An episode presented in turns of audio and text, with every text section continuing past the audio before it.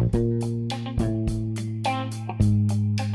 Bonjour les runners, bonjour les sportifs, bonjour au petit monde de la course à pied, c'est Seb et je suis comme chaque semaine heureux de vous retrouver alors pour le 53e épisode du podcast À côté de mes pompes aujourd'hui. Alors en ce début du mois de juillet, bah, pour moi c'est une période de vacances qui débute mais l'entraînement va quand même se poursuivre dans les semaines à venir, toujours à la recherche d'un dossard à accrocher.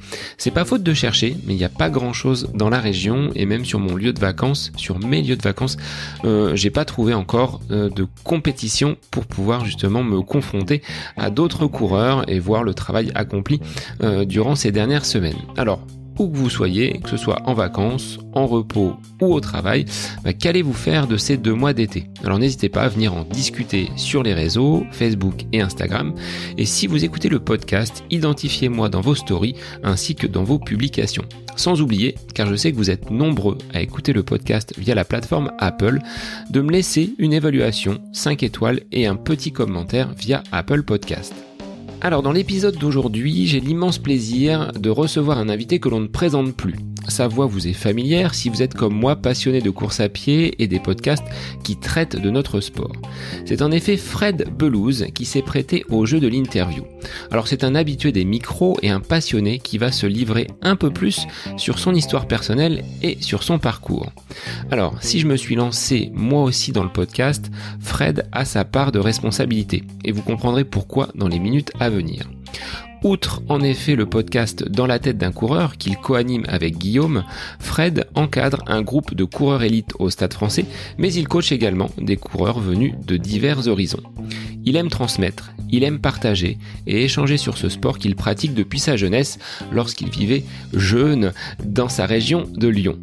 Après presque trois ans d'aventure sur ce média, il nous dévoile les coulisses de ce podcast, un des plus populaires sur les plateformes en France. Fred nous livre ses belles rencontres, ses anecdotes. Nous nous sommes rencontrés en juillet 2020 à la suite d'une collecte de tenues et de chaussures usagées en course à pied qu'il organisait à destination du continent africain et plus particulièrement de l'Éthiopie.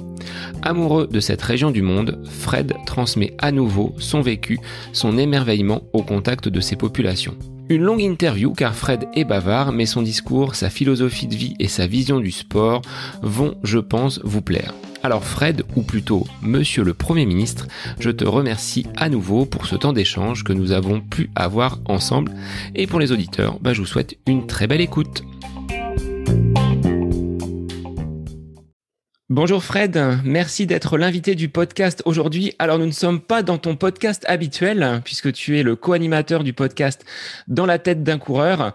Alors bonjour Monsieur le Premier ministre puisque c'est comme ça que, Guillaume t'appelle. Comment vas-tu bah, salut Seb, bah, bah, merci de m'inviter dans ton podcast. Euh, ouais, Guillaume m'appelait comme ça avant. C'est vrai que c'est notamment sur la première saison, on l'avait beaucoup utilisé, euh, cette formule-là, euh, qui est liée euh, surtout bah, à ma manière de, pondérer les choses, en fait. Donc, il, se moquait gentiment de moi en disant que j'étais un vrai politique, mais voilà. Du coup, c'était un peu notre private joke, mais c'est vrai que c'est un peu disparu des ondes. Qui sait, on le remettra peut-être au bout du jour.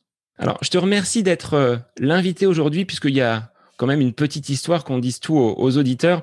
On s'est euh, croisés, rencontrés donc euh, en juillet dernier euh, sur Paris. on aura l'occasion d'en parler hein, de ce projet autour de, de l'Éthiopie. Et puis on avait échangé podcast et bah, j'avais cette idée de, lancer quelque chose. Aujourd'hui, on arrive à plus de 50 épisodes. Et tu m'avais dit, bah vas-y Seb, lance-toi et il y aura de la place à côté de bah, vos 2 millions de téléchargements et de nombreux épisodes. Donc un grand merci à toi parce que tu as ton, ta part de responsabilité dans euh, la réalisation de ce podcast? Bah, comme je dis souvent, hein, ça sert à rien de me, remercier. Je pense que le entre guillemets, le meilleur remerciement, c'est euh, bah, la réussite de, de, ce que tu entreprends. C'est un peu comme, comme je dis moi à mes athlètes lorsqu'ils me disent ah merci pour l'accompagnement. Hein. Je leur dis vous n'avez pas à me remercier. La seule manière de me remercier, c'est vos résultats en compète euh, et de tout donner. Donc voilà, toi, je t'ai juste donné, je pense, un, conseil que, que, tout le monde t'aurait donné. Bah, vas-y, lance-toi. Enfin, c'est pas, euh, si tu en as envie, il faut aller au bout. Et je pense que nombreux auraient pu te donner ce conseil. Donc, euh, j'ai pas fait quelque chose de très innovant et c'est surtout toi-même que tu dois remercier, très honnêtement.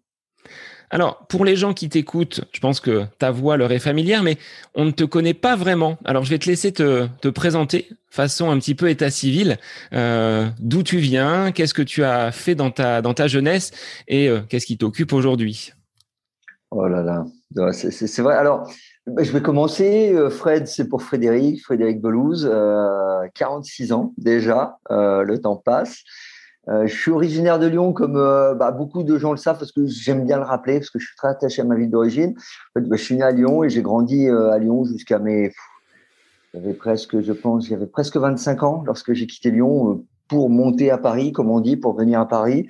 j'ai fini mes études à Paris. à l'époque, je faisais des études en, histoire africaine. Je pense qu'on en reparlera un moment parce que ça a un lien avec un certain intérêt pour le pour le continent. Mais je faisais ces études-là juste euh, parce que l'histoire m'intéressait et l'Afrique me passionnait. Euh, mais j'ai jamais ambitionné d'être professeur ou d'être chercheur à, la fac. Donc, euh, une fois ma maîtrise finie, bah, j'ai fait un DSS. À l'époque, ça s'appelait comme ça. Maintenant, on dit Master 2, il me semble, en communication écrite. Euh, donc, j'ai travaillé quelques temps dans la com. Euh, après, différents parcours professionnels. Et parallèlement, en fait, moi, j'avais commencé l'athlé euh, à Lyon, au, au, Loup, au Lyon Olympique Universitaire, qui n'existe plus, euh, qui est une sous-section euh, de l'entente Lyon Athlétisme dorénavant. Et voilà, j'ai commencé, j'avais 15-16 ans, j'étais minime 2. du coup, voilà, j'ai tout de suite commencé par les courses de, de distance d'endurance, comme on pourrait dire, par le demi-fond. et, et voilà, donc du coup, moi, j'ai toujours toujours pratiqué. J'avais une petite coupure en arrivant sur Paris, euh, liée à une forme de, je sais pas, lassitude, étude, prétexte certainement. Et j'ai repris, euh, voilà, quelques quelques années après. Euh, et, j'ai été moi marqué par des entraîneurs euh, qui m'ont qui m'ont accompagné, qui m'ont énormément donné confiance par rapport à la course. Parce qu'en fait, plus jeune, j'étais pas un très bon élève. Au, au collège, moi, j'ai redoublé ma quatrième. J'étais un peu quand je dis redoubler, j'ai redoublé parce que vraiment j'étais une tâche, hein, clairement, faut le dire. Donc euh, voilà, les, études, c'était quand j'étais plus jeune, c'était pas forcément ça, même si après j'ai eu un cursus euh, plutôt pas mal. Euh, et, et l'athlète, j'ai découvert ça pareil assez tardivement, vers 15-16 ans. Mais tout de suite, sans être un champion, parce que je voilà, j'ai juste eu le niveau pour me qualifier au, championnat de France chez les jeunes, jamais pour briller plus haut. mais c'était déjà une réussite pour moi. Et, étant donné que je réussissais pas trop à côté, c'était vraiment euh, ma bouée, ma bouée d'oxygène, ma bouée de sauvetage. Et euh, il y a deux entraîneurs qui m'ont marqué dans, dans, dans, dans ce parcours-là. Et, et, du coup, bah, ça m'a donné envie. Ça m'a donné envie de, à la fois de transmettre, euh, mais aussi, il faut, faut être assez honnête. Euh, en tout cas, c'est moi, c'est ça m'anime et je pense que ça anime beaucoup d'entraîneurs, mais peu finalement le disent, je trouve. Euh, moi, j'ai pas été. Alors, un athlète de haut niveau, c'est différent. Euh, moi, j'ai pas été athlète de haut niveau, et il y a ce, truc bah, de vivre aussi des émotions par procuration. Euh, moi, j'ai des athlètes qui ont un niveau que j'ai jamais eu. Très honnêtement, par exemple, c'était pas le but hein, quand j'ai commencé à entraîner, c'était pas forcément de faire euh, des élites et tout. Mais après, après l'appétit vient en mangeant, comme on dit, et du coup, et ben voilà, je, je, vis aussi des choses par procuration. Donc il y a, y a cette envie euh, d'accompagner les gens, de les aider à progresser, euh, parce que je ne fais pas que des athlètes élites. Euh, ça, on, en reparlera peut-être, parce que ça, c'est mon activité au Stade français, mais j'ai une activité professionnelle où, où je coach des gens qui sont, entre guillemets, voilà, le, normaux, euh, lambda, entre guillemets. Oui, ce que j'appelle, euh, j'en fais partie, voilà, coureur lambda qui, euh, qui a quand même besoin d'un accompagnement parce que à partir du moment où on a un objectif, je pense que de s'entourer d'une personne qui a les, les, capacités pour nous mener vers cet objectif, c'est, je pense, quelque chose d'utile. Oui, et puis souvent ça fait rire les gens parce qu'ils pensent que je le dis de, de manière un peu formalisée comme ça, histoire, histoire de, de faire plaisir à tout le monde, mais mais sincèrement, je pense que si par exemple tu as une personne qui sait pas du qui sait pas courir, qui peut pas courir pour des raisons euh, diverses et variées, notamment santé, hygiène de vie, et qui peut pas faire 400 mètres, et tu l'amènes à être capable de courir un 10 km, même si c'est un 10 km en 1h10, en 1h15, euh, en une heure, euh, ou alors une personne qui court 10 km en une heure et tu à l'amener à 45 minutes. Évidemment, on est loin du haut niveau, mais ça te demandera quasiment autant de travail euh, si ce n'est plus, que si tu hérites d'un athlète qui a des qualités hors normes, qui est déjà en s'entraînant quatre fois par semaine et en 32 minutes, tu l'emmènes en, en 28, en 28, 30, 29. Bien sûr, il y a énormément de boulot. Il n'y aura pas que le boulot de l'entraîneur à ce moment-là, puisqu'il y aura beaucoup d'autres choses. Euh, voilà, c'est quand même des choses assez comparables. Euh, donc l'effort, il, est, réel dans, les deux. Et, accompagner les gens dans, le dépassement de soi, bah, c'est ouais, c'est vraiment ouais, quelque chose qui m'anime, on peut dire. Et est-ce que les deux personnes, donc tu disais les deux entraîneurs qui t'ont euh, marqué, est-ce que tu t'en es inspiré pour euh, être le, le, coach que tu es aujourd'hui? Et quel a été ton parcours? Euh, Comment on devient coach certifié comme tu l'es toi maintenant? Alors oui, ils m'ont inspiré parce que c'est déjà eux qui m'ont donné envie, euh, très sincèrement. Euh, il y en a avec qui je suis toujours en contact, et un euh, qui a été mon entraîneur quand j'étais mini cadet, et je sais même pas s'il entraîne encore, j'ai l'impression que non, euh, et, qui m'ont énormément marqué par leur bienveillance.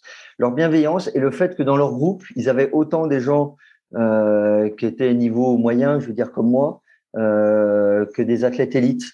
Et donc, je pense que c'est aussi ça qui m'a forgé. Et effectivement, dans leur approche, euh, dire assez euh, plutôt humaine, euh, je, m'en suis inspiré. Après, comment on, comment on devient entraîneur? Très classiquement, hein, on, on, suit les formations. Déjà, moi, j'ai commencé par les formations fédérales. De, de, la Fédération française d'athlétisme. Alors à l'époque, c'était euh, entraîneur hors stade. Je, je, sais que ça a changé d'intitulé. Euh, n'étant pas un spécialiste des, formations FFA, je pourrais plus dire l'intitulé actuel. Euh, très honnêtement, j'ai voilà, j'ai et après j'ai passé mon BE, mon brevet d'état, lorsque ça existe encore, parce que c'est pareil, ça n'existe plus. Maintenant, il y a les alors BPGEPS, c'est pas le niveau BE, mais après tu as le DEGEPS, c'est le DES GEPS. Euh, donc j'ai passé mon BE1 euh, juste avant que ça soit la fin. Je voulais passer le BE2, mais il a été supprimé entre temps.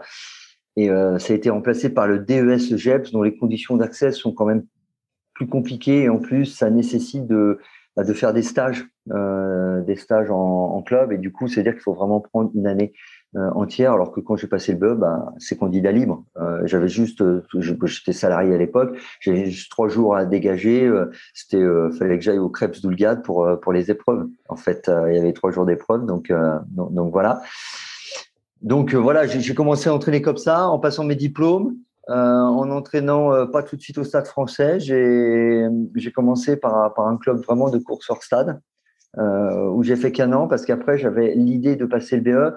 Et quand vous passez le BE en athlée, même si vous voulez vous spécialiser plus tard sur, sur le demi-fond, la course hors stade, euh, le BE, c'était toutes les disciplines de l'athlétisme, c'est-à-dire les courses, les sauts, les lancers, euh, et toutes les courses, le sprint, euh, les ailes, et le steeple, les, les, courses de fond. Donc, j'avais intégré un, un, club qui recherche un entraîneur pour euh, pour ses benjamins minimes, euh, et j'avais fait ce choix parce qu'en fait, en athlée, normalement, euh, dans les clubs jusqu'à cadet, on ne spécialise pas les enfants. C'est-à-dire que euh, ils font qu'on appelle du multidiscipline. Donc on touche un petit peu à tout et puis ça reste ludique finalement. Oui. Voilà. Et, et, du coup, je me suis dit, bah, le meilleur moyen d'être quand même un peu calé, parce que l'idée c'est pas d'être spécialiste dans chaque discipline, mais quand même de bien les connaître, bah, c'est de d'entraîner euh, des gens qui font ça et notamment des enfants, les initier, apprendre. Et, et c'est pour ça que j'ai fait ça pendant ouais, pas loin de cinq ans pas loin de cinq ans, j'ai fait ce, cette activité d'entraîneur multidiscipline. Après, j'ai eu mon BE et vraiment là, j'ai rebasculé sur, euh, sur le demi-fond-fond, très, très, concrètement. Et comment tu as intégré le, le stade français? Parce que tu entraînes un groupe élite, même si tu as une autre activité euh, à côté qui te permet donc d'avoir euh, des coureurs un petit peu de, de tout niveau. Quelle est ta mission au stade français dans ce, dans ce groupe élite? Alors, comment je l'ai intégré?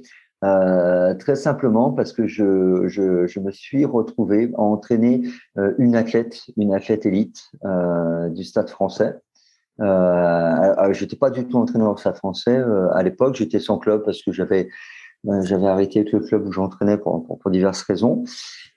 Et du coup, bah, je l'entraînais et ça, disons que ça, ça a bien matché. Elle a eu des, des, des résultats, elle a progressé et parallèlement, euh, je l'avais pris en cours de saison. Et à la fin de saison, entre guillemets, il y, avait un poste disponible euh, d'entraîneur au Stade Français, notamment sur. Euh, au début, c'était pas forcément le groupe élite, c'était vraiment le demi-fond fond. Et, du coup, bah, on m'a proposé tout simplement, on m'a dit bon bah Fred, tu, tu, entraînes, tu entraînes tel athlète. bah du coup, est-ce que tu veux aussi entraîner plus d'athlètes au Stade Français? C'est comme ça que ça s'est fait. Et au début, c'était pas forcément un, groupe élite, sachant que quand même pour préciser, c'est le demi-fond. Moi, je m'occupe du demi-fond long et du fond. Voilà, parce que je dis demi-fond long, on, va considérer que c'est à partir de, de, 3000, même si j'ai une athlète sur 800, on, a un entraîneur euh, qui s'occupe du 800-1500 et qui a, euh, on va dire, un groupe élite également euh, sur le demi-fond, et c'est plus lui. Il s'appelle Frédéric aussi, Frédéric Gimeno, je, le cite, et qui a, d'énormes résultats aussi avec ses athlètes. Donc voilà, c'est vraiment, moi, c'est sur le plus long, donc, on va dire à partir de 3000, euh, steeple, 5000, 10 000, pas trop sur piste, notamment en France, mais voilà, après, après tout ce qui est route, hein, 10 euh, semi-marathon.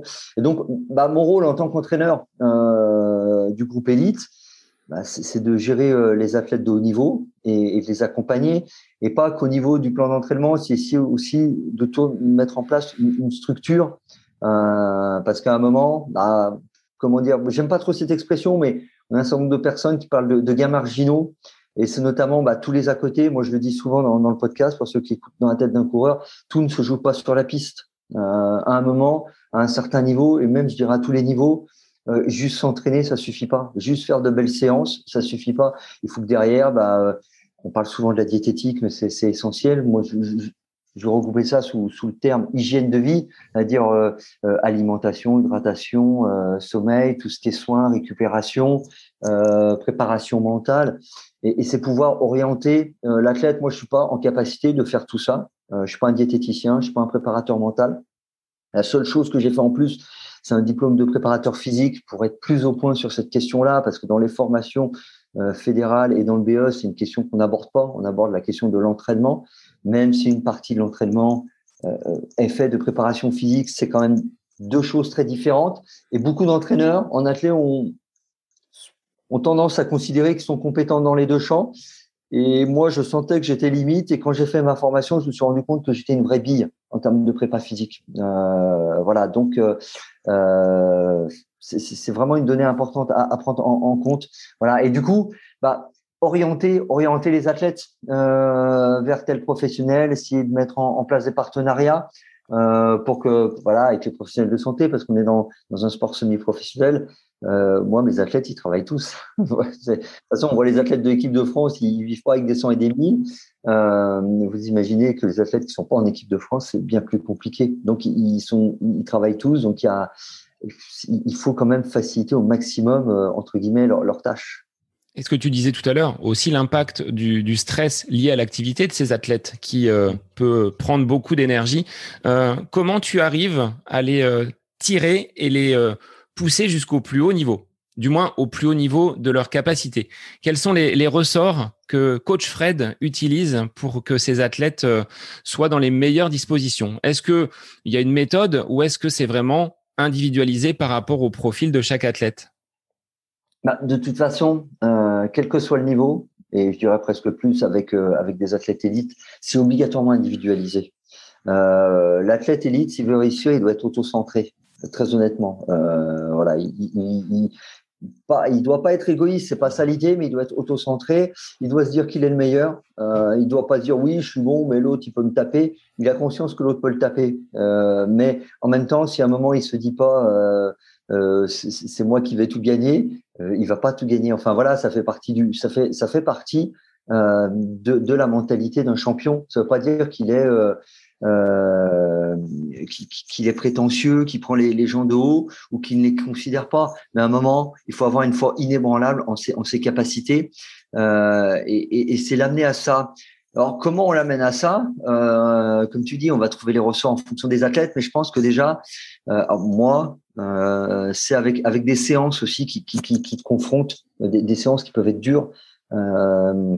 Euh, c'est, euh, il me semble que c'est Zatopek, mais peut-être que je dis une idée, une bêtise, pardon. Euh, c'est peut-être un autre athlète qui disait, en fait, la compétition, ça doit être la partie facile de l'activité d'un athlète. Euh, c'est, c'est, entre guillemets, l'entraînement doit être tellement dur, euh, mais bien sûr, euh, attention, pas prendre au mot de la lettre. Et il ne s'agit pas de, de avec un dosage et avec voilà. une évolution. L'entraînement doit tellement être dur que la compétition, c'est la partie facile. c'est le fameux euh, go hard or go home ou euh, train hard, win easy, euh, qu'on peut entendre notamment au Kenya, en Éthiopie, ou le, fameux no pain, no gain, qui est beaucoup utilisé dans, les sports, les, sports de force, le crossfit, ce genre de choses. L'idée, c'est pas de se dire qu'il faut se tuer à la tâche, mais c'est qu'à un moment, on, doit avoir un entraînement d'une telle intensité, d'une telle exigence, pas simplement physique, hein, aussi mentale, que ça nous renforce L'idée, c'est ça en fait. Euh, c'est vraiment qu'on sorte ces entraînements plus forts. Euh, et parallèlement, moi, moi souvent, une, des questions que je pose à mes athlètes, et ça, ça m'a été inspiré par la, première athlète que j'ai entraînée au Stade français, Fatoumata Sankare, il faut quand même que, je la cite, euh, qui est élite sur, sur le marathon féminin, c'est à quoi rêvent les athlètes c'est-à-dire, moi, quand je rencontre un athlète, notamment la première fois, et qu'il me dit, ah, tiens, est-ce qu'on peut s'entraîner ensemble Ma première question, et je la pose à n'importe quel, même euh, en dehors du stade français, quand je coach les gens, c'est, toi, tu rêves à quoi? En termes de course à pied. Après, si tu rêves d'être milliardaire ou autre, c'est autre chose. C'est pas mon domaine. Mais tu rêves à quoi? Et là, je parle pas d'objectif. Euh, c'est pas une personne qui est actuellement en, en 40 qui veut faire 37-30, euh, une personne qui est en 32 qui veut faire 29-59. C'est vraiment ton rêve absolu euh, en course à pied, c'est quoi? Parce que, en fait, je pense qu'il faut que les gens rêvent, euh, très honnêtement. Et moi, je suis parti du constat parce que euh, on m'a posé cette question un jour. Cette fameuse athlète m'a posé cette question en tant qu'entraîneur. Mais toi, tu rêves à quoi? Et j'ai été incapable de répondre à cette question. Et je me suis dit, c'est grave en fait. C'est super grave de pas pouvoir répondre à la question je rêve à quoi? Et c'est pas normal. Mais je pense que on nous désapprend euh, à, rêver de manière un peu globale. Euh, et du coup, je me suis dit, bah, en fait, c'est ça, ça peut être aussi la clé. Il faut rêver. Ça ne veut pas dire qu'on atteint nos rêves, mais ça veut dire que c'est une sorte d'absolu, euh, de quête absolue. On l'atteint, on l'atteint pas. Comme on dit souvent, le plus important, c'est le chemin au final. On va mettre en place des éléments pour essayer de l'atteindre. Après, advienne que pourra. Exactement. Moi, mon rôle, c'est une fois que la personne me dit, euh, par exemple, tu, reçois un, as un athlète qui te contacte et qui te dit bah moi mon rêve euh, c'est de faire les JO sur tel dit sur marathon. Ok, c'est très bien. Mon rêve, moi je, je suis pas Dieu. Souvent je dis ça. J'ai pas la capacité et en tout cas je me sens pas l'autorité de dire rêve pas, c'est pas pour toi. C'est pas pour moi c'est pas mon job. Euh, le seul truc c'est de dire si tu veux arriver au JO, notamment sur marathon, on peut regarder à l'heure actuelle ce qui se fait. C'est-à-dire que euh, si tu es une féminine, il faut faire temps. Si tu es un masculin, il faut au moins faire temps pour y aller. Et pour faire temps, voilà les étapes. Tu vois? Voilà les étapes et quel type de niveau tu dois avoir et quel va être l'investissement qui va t'être demandé.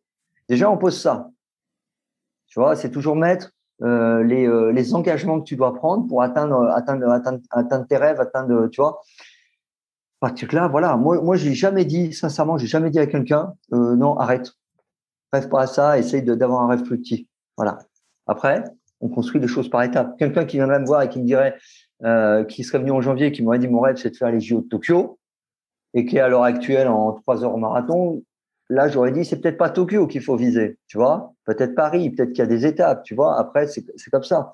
Euh, mais souvent, l'être humain, il est quand même assez intelligent tu vois, moi, je rêve pas d'être astronaute. Tu vois, euh, je rêve pas de faire les JO de Tokyo euh, parce que parce que je pense qu'à un moment, on, on, sait aussi avoir des rêves absolus. Il s'agit pas simplement non plus d'être dans une sorte de, de pensée positive, un peu comme c'est marketé par, euh, par certains mouvements de développement personnel. Il suffit d'y croire pour y arriver. je, je, suis pas non plus un. On n'est pas magicien. je suis pas magicien et je suis, je suis pas escroc et je suis pas vendeur de rêves. Tu vois mais euh, ça dit euh, beaucoup de choses sur une personne quand elle est capable de se projeter dans un rêve et de se dire voilà et, d'avoir conscience que c'est une sorte de rêve absolu. Mais après, il y a des étapes, tu vois? Mais il y a beaucoup de gens quand tu leur poses la question, ils sont incapables de te répondre très honnêtement. Donc, c'est intéressant de leur dire, bah maintenant, essaye de rêver et tu rêves à quoi? Et dans ton rêve, quand tu penses pour sa pied, tu vois quoi? Donc, c'est un petit peu un, un, paradis imaginaire dans lequel le coureur va se positionner avec peut-être des jalons. Et toi, coach, ça va être ta mission d'aller peut-être euh, lui faire gravir ces, euh, différentes marches. Mais est-ce que tu as déjà eu un athlète qui est venu te voir et avec lequel ça n'a pas marché tu as dit non, euh, là je peux pas, je peux pas t'entraîner. On partage pas peut-être la même philosophie, on n'est pas sur les mêmes planètes. c'est pas arrivé qu'une fois. moi, je dis souvent. En fait, c'est un binôme. Coach athlète, c'est un binôme. Enfin, si tu veux, moi, j'ai une manière d'entraîner, j'ai une manière d'être, j'ai ma personnalité, euh, Fred Belou, je suis comme je suis. Euh, j'ai une manière d'aborder l'entraînement, même si je dis souvent qu'il faut pas être dogmatique, il faut être assez ouvert, évoluer, s'adapter à l'athlète. J'ai quand même une manière de voir l'entraînement euh, avec des, avec certaines spécificités. Tu as des athlètes avec qui ma personnalité ne matche pas, avec qui ma manière de conduire, la philosophie, euh, on va dire la technique même d'entraînement ne matche pas non plus, et avec qui ça ne fonctionne pas. Pour, des tas de raisons. Et, ça, ça arrive à tout le monde. Enfin, je veux dire, sinon, ça voudrait dire que je suis euh, euh, universellement compatible. C'est pas vrai. Enfin, je veux dire, c'est comme tout, c'est comme les relations humaines. Enfin, la base, c'est quand même une relation humaine. Il y a une relation technique, professionnelle. Tu as été coach, tu as, un certain nombre de compétences. Mais la base, c'est une relation humaine. Euh, et, et, des fois, ça ne matche pas à ce niveau-là. Parce que tu as des gens qui, des fois, sont autonomes ou qui ont du mal, euh, tu vois, du coup, à accepter tu fais ci, fais ça. Des fois, je peux être directif, même si j'ai l'air un peu, tu vois, cool. Des fois, je peux être assez, assez C'est ce que j'allais te demander. Comment tu, euh, comment tu manages? et, et, et, des fois, bah voilà, tu as des gens qui ça ne convient pas. Tu as des gens qui ont besoin d'avoir un coach qui soit beaucoup plus dur que moi, un peu à la, entre guillemets, hein, à, la Philippe Lucas, vraiment, euh, mec coup de poing et tout. Je suis pas comme ça. Voilà, très honnêtement, je suis, je veux pas dire que je suis une sorte d'entre-deux, mais euh, voilà, je, euh, j'ai peut-être pas la poigne qui, peut avoir, ou en tout cas que, les médias euh, renvoient de lui, l'image qui est renvoyée de lui. Très honnêtement, c'est un binôme. Donc oui, il y a des gens avec qui ça match, il y a des gens avec qui ça matche pas. Et, c'est toujours, sincèrement, honnêtement, c'est toujours désagréable quand tu dis à un athlète, euh, va falloir qu'on arrête. Souvent, il en a conscience que ça ça fonctionne pas, mais c'est jamais agréable pour les deux parties parce qu'il y a une forme de constat d'échec. C'est comme une relation amicale, une relation amoureuse. Euh, au début, bah, tu rencontres quelqu'un, tu peux avoir l'impression qu'on est sur la même longueur d'onde, puis au, fil du temps qui avance, tu, tu te rends compte que ça fonctionne pas aussi bien que tu l'espérais. Et, et, même si tu n'as pas forcément de reproches à adresser à l'autre, bah, les, les, chemins se séparent et c'est pas forcément agréable, c'est tout. Ou alors, à un moment, tu es arrivé au bout du bout avec un athlète et tu dis, bah, il progresse plus avec moi, ou lui se dit, bah, je progresse plus avec le coach, euh, et les chemins se séparent aussi.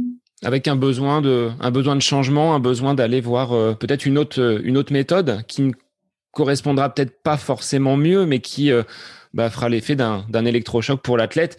Après, le coach euh, doit pas forcément se remettre en question parce que face à peut-être des situations comme ça, tu dois euh, peut-être parfois cogiter par rapport à ce qui n'a pas été, ce qui n'a pas fonctionné. C'est une remise en question peut-être de ton côté euh, assez fréquente. Bah, tu es obligé. Euh, mais de toute façon, la remise en question, je pense, elle est, constante. Même quand les athlètes, entre guillemets, te quittent pas, te quittent pas le groupe d'entraînement. je, je connais aucun athlète, et je pense pas dire de bêtises, et du coup, aucun entraîneur qui vit une situation où à chaque course, ça se passe exactement comme on le souhaite et, que, l'athlète progresse et que, les objectifs sont tenus.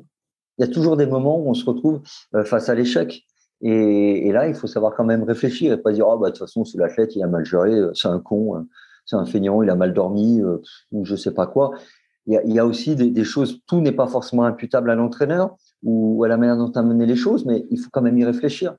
Et c'est souvent pour ça qu'on dit que c'est entre guillemets, c'est l'échec qui nous fait grandir. Parce que quand tout marche bien, euh, je le dis assez souvent, on réfléchit pas, on dit ouais, on a tout bien fait, on est les meilleurs, euh, on est bon, on a un bon duo, coach, athlète, et, on déchire tout, et on est les boss, et on, se gonfle l'ego, et ça fait vachement plaisir.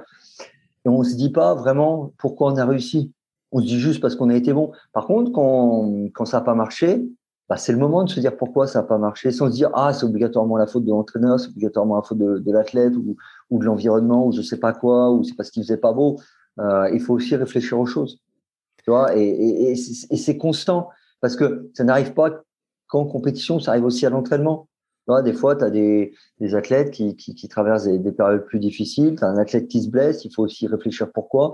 Est-ce que est-ce que c'est moi qui l'ai trop poussé euh, Est-ce que c'est lui qui a, excuse-moi le terme, qui a déconné dans, son coin euh, Qu'est-ce qui s'est passé? Tu peux pas. C'est ça qui c'est un équilibre assez difficile à trouver, c'est que tu dois avoir une confiance en toi sur ce que tu fais, euh, des convictions dans ta manière d'entraîner, mais ça doit pas te pousser à penser que tu as raison sur tout et que tu n'as rien à remettre en cause. Tu dois constamment te dire, bon, on a fait ça, mais est-ce qu'on doit le reproduire Parce qu'un truc qui est assez classique, euh, c'est que quand tu as une prépa qui a bien marché, tu as tendance à, refaire la même prépa.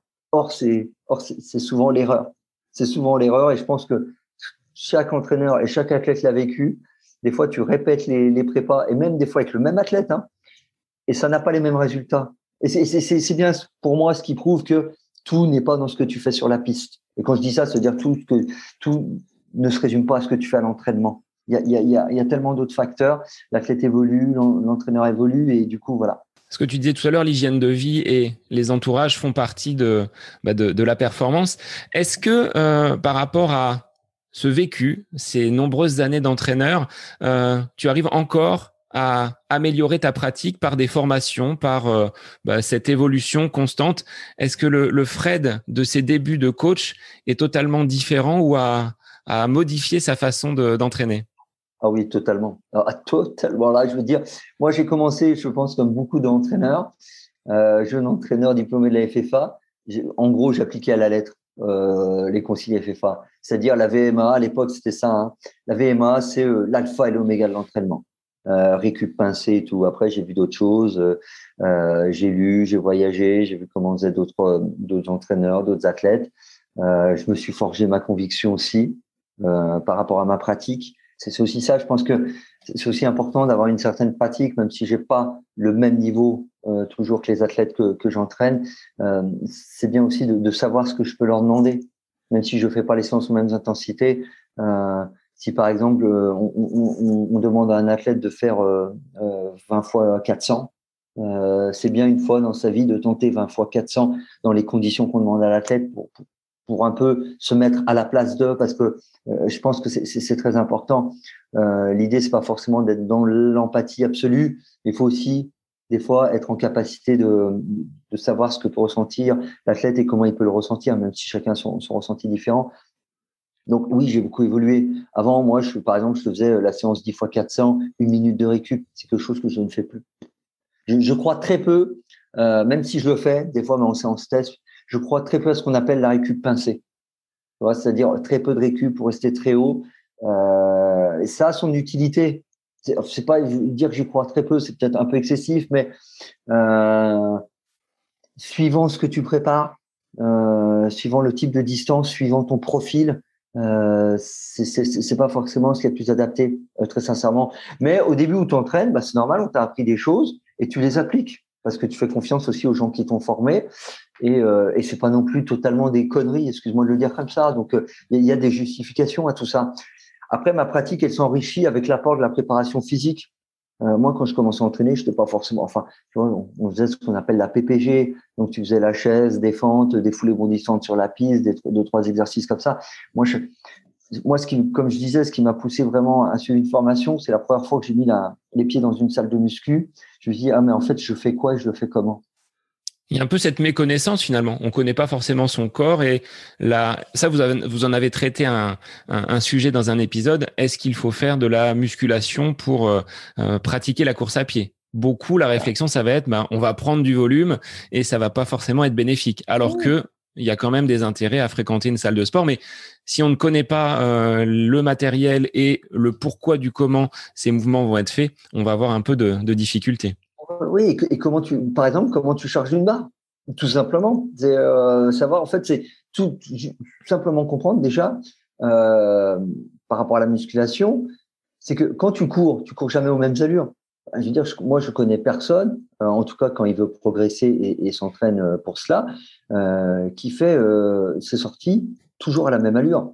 Alors, sans faire de la musculation toujours avec la même charge, bah, c'est exactement la même chose. Suivant la charge que tu vas mettre, tu vas travailler de manière différente et les apports vont être différenciés. Euh, mais ça, faut le savoir. Et du coup, il faut aussi savoir comment tu détermines ces intensités et du coup, quel impact sur le nombre de répétitions, le nombre de séries, euh, le temps de récup, tu vois, tout, ce genre de choses. Et quel type de mouvement tu mets en place euh, et comment après tu le transfères à la pratique de la course à pied. Très sincèrement, et moi, c'est des éléments dont j'avais pas du tout conscience et, et, connaissance. Donc, et, et qu'on t'apprend pas sincèrement. Les, les trucs sont assez sommaires, mais après, dans le monde du sport en général, le préparateur physique et l'entraîneur, c'est deux fonctions très différentes. Et en athlète, on a souvent tendance à penser que finalement l'entraîneur est compétent pour tout. Euh, non, il n'est pas compétent pour tout. Et si on transpose ça sur des coureurs, des pelotons, comme je fais partie, hein, 95% de, mhm. de ces coureurs, on se dit, bah, on court, on travaille les jambes, donc pas besoin de faire de la musculation, mais tu as le haut du corps, tu as le gainage. Euh, Aujourd'hui, est-ce que tu euh, conseillerais plutôt de faire une séance de muscu en remplacement d'un footing ou d'une séance supplémentaire en course? Totalement. Euh, totalement. Pour moi, pour moi c'est les, gains. Les gains en plus iront au-delà de la pratique de, la course à pied et, les, gains seront bien plus bénéfiques euh, que la, sortie la sortie running que tu auras prévue. Euh, considérer que courir quand on fait de la course, que juste courir ça suffit, ça serait comme finalement, bah, j'ai pas besoin de muscu parce que moi je fais de la course. C'est comme si quelqu'un me disait, ah, j'ai pas besoin de faire attention à mon alimentation ou à mon sommeil parce que l'important c'est que je cours. Ah, non, simplement. Enfin voilà, c'est euh, et quel que soit ton niveau, quel que soit ton niveau. Moi, j'ai aussi une activité qui est sport santé et qui va au-delà de la course à pied. Euh, et tu vois que quand tu fais du sport santé, c'est-à-dire des, gens qui ont des problématiques euh, de santé et des pathologies qui peuvent être assez sévères et qui se servent du sport, euh, soit en prévention, soit on va dire en, en, thérapie. C'est-à-dire, mais évidemment, avec la médecine à côté, il ne s'agit pas de dire le sport, ça guérit tout, mais on voit bien qu'une activité sportive et physique régulière et adaptée euh, améliore considérablement l'état de santé des gens, eh ben, tu, fais tout. Il y a une personne, elle a une pathologie, elle va faire tout. Et, le renforcement, c'est essentiel à tout, parce que euh, des, des, fois, c'est essentiel à, des gestes, à des gestes communs, et ça, faut vraiment pas le perdre de vue. Et ce que tu dis est vrai, puisque dans un précédent épisode, j'ai reçu Antoine qui a été victime d'un lymphome, et il disait qu'ayant pratiqué le sport pendant euh, de nombreuses années, euh, il avait préparé finalement son corps à ce combat qu'il a mené contre la, contre la maladie, et il n'a jamais cessé de faire du sport. Et il y a deux jours euh, à la télévision, il y avait un reportage justement qui montrait les bienfaits des activités physiques sur bon, des pathologies relativement lourdes, hein, type, type cancer, mais ça vient petit à petit. Des médecins euh, commencent à prendre conscience que le sport, santé, ce que tu disais, a vraiment un intérêt pour euh, accompagner des gens soit en, thérapie ou tout simplement euh, au quotidien hein, sur la prévention du mal de dos, la prévention de, tout un tas de troubles. bouger, on va dire, c'est quand même c'est quand même la santé. Bah, c'est l'essence, c'est l'essence même de la vie.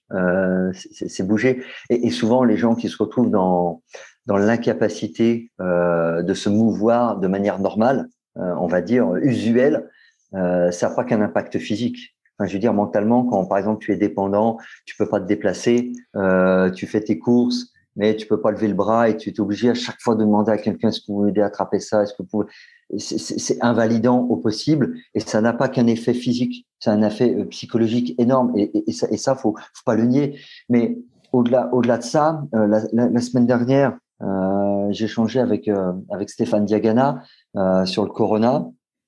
Et, finalement il me disait que qu'il avait lu une étude qui indiquait qu'en fait euh, la, la, la, VO2 max était un indicateur finalement euh, de, on va dire de gravité euh, de gravité du corona. Parce qu'en fait ce virus peut diminuer jusqu'à 20 à 30% ta VO2 max. Donc, il me dit, Fred, toi, tu es un athlète de haut niveau, même un athlète qui s'entraîne bien. Toi qui as une grosse VO2 à, 60, 65, c'est déjà, déjà pas mal. Il perd 20% de VO2. Il va pas être bien. Il va se retrouver à 40, ça va être compliqué. Mais à, 40 de VO2, tu, peux, entre guillemets, mener une vie euh, normale. Tu peines et tout, mais quelqu'un qui est pas dans un bon état de santé, euh, qui a déjà une VO2 qui est à 40, euh, qui perd 20%, ce qui s'est retrouvé à 20, c'est sa, vie qui est en danger, très simplement. Tu vois Donc, rien qu'une donnée physiologique assez commune au monde de la course, qui est la fameuse VO2, tu vois qu'elle peut avoir un impact énorme et, encore plus dans, la crise qu'on vient de vivre. Est-ce que tu as connu pendant cette crise, toi, un afflux de demandes pour du coaching? Parce qu'on a vu euh, les, euh, les villes, et même moi dans mon quartier euh, étant à la campagne, des personnes se mettre à courir. Est-ce que tu as eu, toi, un, des nouveaux coureurs qui sont venus vers toi pour des demandes de coaching? Non, ça a plutôt été l'inverse. moi, je t'avoue, ça a plutôt été l'inverse. globalement, j'ai essentiellement, je suis essentiellement des, coureurs et des coureuses qui participent à des, à des compétitions. Euh, pas forcément pour viser 30 euh, minutes au 10, mais qui participent à des compétitions.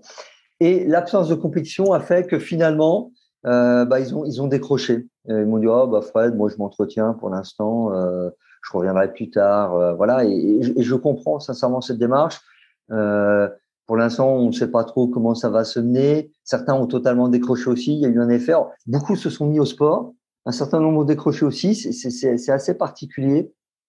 Mais moi, à titre personnel, non. Par contre, euh, si je prends euh, l'exemple de, de l'activité qu'on a de manière collective avec dans la tête d'un coureur, euh, on a eu on a eu un afflux plus important, même en termes de gens qui ont écouté le podcast. Euh, on a vu que bah, que le confinement a eu un effet. Euh, peut-être que les gens avaient plus le temps d'écouter ou avaient besoin de plus se distraire d'une autre manière. Euh, donc, il y, y a, des effets assez paradoxaux et qui, du coup, du coup moi, me, me questionnent sur finalement quel a été le, le schéma général euh, de la société dans, cette, pandémie. Est-ce que ça a augmenté la sédentarité? Est-ce que ça l'a diminué? Quand je regarde les, gens qui font du sport dans mon quartier, j'ai l'impression qu'il y a énormément de gens qui se sont mis à la course. Euh, mais quand on voit la réalité, euh, moi, à titre personnel de mon activité, ou même du club au Stade Français, euh, qui est ouvert à tous, donc il n'y a pas que des élites au Stade Français, euh, et, du nombre de, licences, euh, on est comme beaucoup les trois quarts des associations sportives, on a une perte en gros, une perte gros, en gros, sèche de, de 30% d'adhésion en moins. Je pense qu'on le retrouvera peut-être sur la, prochaine saison, à moins que les gens euh, et les coureurs aient cette envie de renouer le contact, parce qu'on a quand même été euh, privé de ce lien social. Euh, Fred, tu disais tout à l'heure, vouloir entraîner, euh, c'est un moyen pour toi, par procuration, de vivre de belles émotions. Quelle serait euh, la belle émotion ou les plus belles émotions que tu as vécues en tant qu'entraîneur par procuration, comme tu le disais tout à l'heure? Celle que je vivrais ou que j'ai vécue Alors, celle que tu as vécue et celle que tu aimerais vivre. Alors, il y en aurait deux. Ah, je vais commencer par celle que j'aimerais vivre. Euh, avoir euh, avoir euh, une, un athlète champion olympique du marathon. Je, pense que ça serait le Graal. En tant qu'entraîneur, pour moi, ça serait le Graal. Pour l'athlète, je pense que ça serait le Graal. Euh, mais je vais pas mentir, je pense que ça serait euh, en tant qu'entraîneur d'athlète élite, euh, ça, serait voilà, je, je vais pas mentir, je retirerais une fierté énorme, même si je sais que c'est pas moi qui aurais gagné ce titre, c'est l'athlète et que je suis qu'une composante dans cette victoire-là. Je, je, pense que voilà, c'est quelque chose. Je pense que c'est, il y a rien de plus beau, mais dans l'imaginaire, voilà, c'est un peu voilà, c'est pour moi c'est le summum. Voilà, c'est pour moi le marathon euh, et je veux pas faire offense à toutes les autres distances, c'est le summum de la course à pied, euh, très honnêtement. Mais c'est parce que voilà, j'ai cette culture-là et j'ai grandi, j'ai baigné là-dedans. Et, et, un titre olympique, c'est le summum pour moi. Ça va, ça va au-dessus de tout. Voilà, vraiment. Mais après, c'est voilà, c'est quand même assez unique. Il y a très peu finalement d'athlètes et d'entraîneurs qui peuvent, qui, ont ce bonheur de, vivre ça. Donc euh, voilà, je, dans un sens, je les envie très très honnêtement. Je le dis assez clairement. Maintenant, les, émotions. Euh, alors ça, pour le coup, c'est difficile de dire euh, telle émotion est au-dessus des autres avec avec avec avec les athlètes que j'entraîne ou que j'encadre, c'est difficile. J'ai vécu d'énormes émotions avec des athlètes de haut niveau qui ont atteint des objectifs, qui ont atteint leurs objectifs, euh, qui ont vécu des, choses extraordinaires. Mais euh, tout autant avec avec des personnes euh, qui se croyaient incapables, comme je le disais tout à l'heure, euh, incapables même de faire du sport et qui ont réussi à, boucler leur leur, leur, leur, premier 10 km, être capable de courir simplement 10 km à l'allure qui est la leur euh, et qui en ont été vraiment bouleversés. Euh, moi, vraiment, pour le coup, et c'est pas pour faire, euh, c'est pas pour faire genre, comme on dit. Euh, j'ai un fils de 10 ans qui me dit tout le temps, ah, tu fais genre, papa.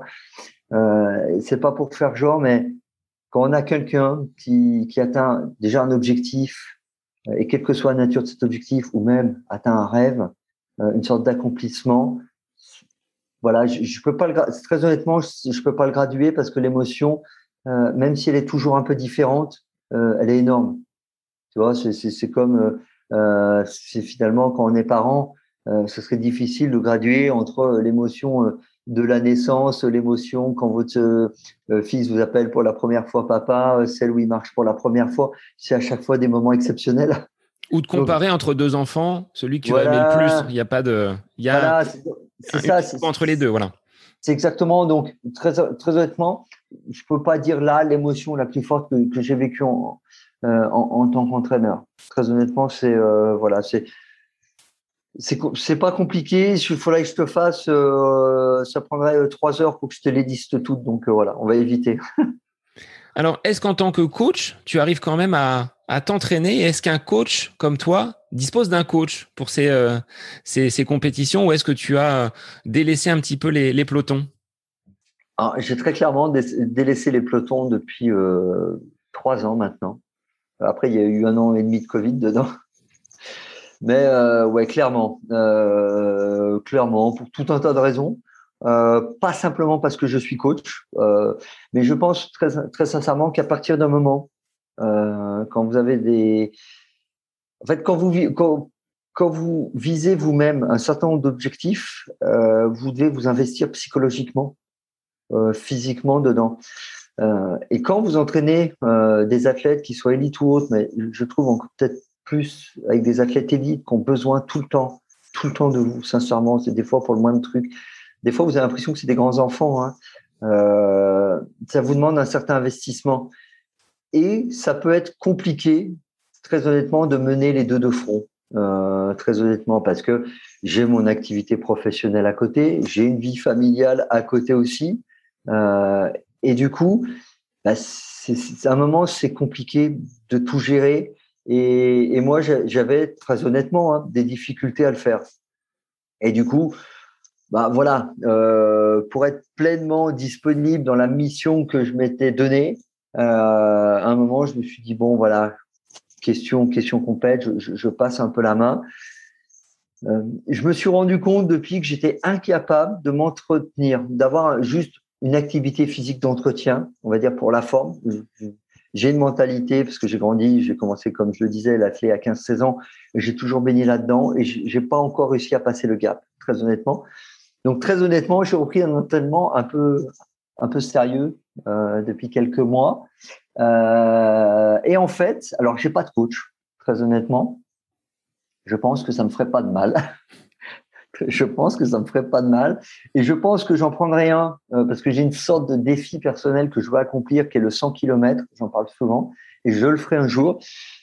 Et le jour où je le ferai, je prendrai vraiment un coach. Je, demanderai à quelqu'un que je connais euh, de m'accompagner là-dedans pour vraiment pour, pour me décharger de ça parce que le rôle de, l'entraîneur c'est notamment de décharger notamment en termes de préoccupation de, de, de fatigue décisionnelle mentale l'athlète de ce qu'il doit faire donne-moi je fais puis basta je réfléchis pas les allures machin l'autre travers c'est que quand vous vous entraînez vous-même euh, vous vous donnez que les séances même inconsciemment que vous aimez bien ou en tout cas celles qui vont vous mettre le moins dans la difficulté et du coup, là, je suis, euh, je suis le programme en l'adaptant quand même à mon niveau et à mes objectifs euh, d'une de mes athlètes, qui est un programme assez costaud. Et, du coup, bah voilà, c'est ma manière de m'entraîner à l'heure actuelle. Je dis bon, voilà, alors pas forcément tout parce que euh, c'est athlète élite qui, fait euh, 10 à 12 entraînements par semaine et moi, voilà, je culmine à 5-6, donc déjà, je ne double pas à l'heure actuelle euh, et c'est pas dans, mes projets immédiats. Mais voilà, les, grosses séances, bah, je fais quasiment les mêmes, en les, adaptant à, mes allures. Alors, au niveau euh, de tes activités annexes, il y a donc le, podcast, donc dans la tête d'un coureur qui depuis euh, décembre 2018 euh, t'occupe euh, de façon bah, constante, voire un peu plus présente, je pense. Comment c'est venu? C'est le fruit d'un de tes athlètes, Guillaume, qui t'a sollicité. Comment vous avez eu l'idée de mettre en place ce podcast, ce format, et que tu en sois le, le co-animateur? Bah, c'est exactement ça, hein, Guillaume, euh, Guillaume que, j'entraînais. Euh, C'était au début où j'entraînais au Stade Français. Euh, lui avait une activité professionnelle dont il souhaitait évoluer. Il, était salarié. Euh, il était dans le monde des médias. Il travaillait dans une régie publicitaire. Et bon, il était déjà en alerte un peu sur, on va dire, les médias de demain. Euh, et un jour, il m'a proposé le, projet. Il m'a dit, euh, je suis persuadé que le podcast, euh, c'est le média d'avenir. en plus, en course à pied, ça n'existe pas vraiment. Il y avait quelques podcasts sur la course à pied, un surtout, mais rien de bien structuré. D'ailleurs, donc voilà, qui n'était pas forcément connu, mais déjà parce que le podcast, même encore à l'heure actuelle, même si ça se développe, je pense que c'est un média qui est quand même voilà, qui est pas le, média principal. Euh, alors que bon, si on prend les pays anglophones, notamment aux États-Unis, c'est une économie énorme autour du podcast. Donc, il m'a proposé le truc. Moi, je t'avoue que comme on a proposé, j'ai dit oui, mais sans vraiment savoir euh, dans quoi je me lançais, parce que déjà, moi, à l'époque, je pensais que les podcasts étaient des émissions radio qui étaient enregistrées, qu'on remettait à disposition en ligne. Pour moi, c'était ça. Je ne savais pas qu'il y avait des podcasts dits natifs ce qu'on fait, ce que tu fais toi, ce qu'on fait nous. C'est-à-dire un podcast qui n'est diffusé que sur les que sur les plateformes de de, de, streaming euh, et, et, et, d'écoute, d'écoute en ligne. Euh, voilà. Donc il a eu cette idée-là, on s'est lancé euh, et puis puis voilà. Très honnêtement, au début, sans savoir vraiment à quoi ça allait amener, on avait entre guillemets, pas forcément de, de business plan et d'économie développée autour de ça parce qu'on savait pas déjà si ça allait prendre, si ça allait marcher, et, vraiment comment on pouvait euh, générer quoi que ce soit avec, avec le podcast. Alors aujourd'hui, vous êtes euh, équipé d'un studio, vous avez pris possession euh, donc d'un local dans le Iron Café. Comment étaient les premiers enregistrements? C'était compliqué? Quelles étaient les, tes premières prestations derrière le micro? Tu étais aussi à l'aise qu'avec le, le survêtement sur le, le terrain pour encadrer les athlètes ou c'était un petit peu plus compliqué? Ah non, c'était pas un peu plus compliqué, c'était euh, affreux, c'était l'enfer. Alors déjà, je faisais ça euh, dans ma chambre, euh, dans, dans, ma chambre, et il y avait un écho de fou. Après, quand on réécoute, hein, d'ailleurs, on les a pas réenregistrés. Donc, si vous prenez les premiers épisodes, les tout premiers qu'on a enregistrés, Guillaume, vous pouvez avoir l'impression que je suis soit dans mes toilettes, soit dans la salle de bain, ça résonne. C'est, ah, j'avais même pas un vrai micro. Je pense que j'ai même pas un vrai micro. Euh, on faisait ça via Skype. Euh, c'était horrible. Franchement, c'était horrible. Alors, on avait pris le truc quand même, c'est que ça surprend les gens, mais nous, on scripte tout. C'est-à-dire, ça ne veut pas dire qu'on lit un texte, mais on scripte tout. Déjà pour voir si on, tient dans le temps qu'on s'est imparti, voir si on dit tout, euh, si on est assez dynamique. Et ça, on l'avait fait dès le début. Mais au début, on avait tendance évidemment à lire, et il y a des épisodes qu'on a dû enregistrer cinq fois. Euh, ce qui est marrant, c'est que l'épisode sur le stress, qui est un de nos premiers épisodes, c'était plutôt un bon épisode en plus dans le contenu, je trouve, très intéressant et qui changeait beaucoup finalement comment faire du stress une force. C'était ça l'idée.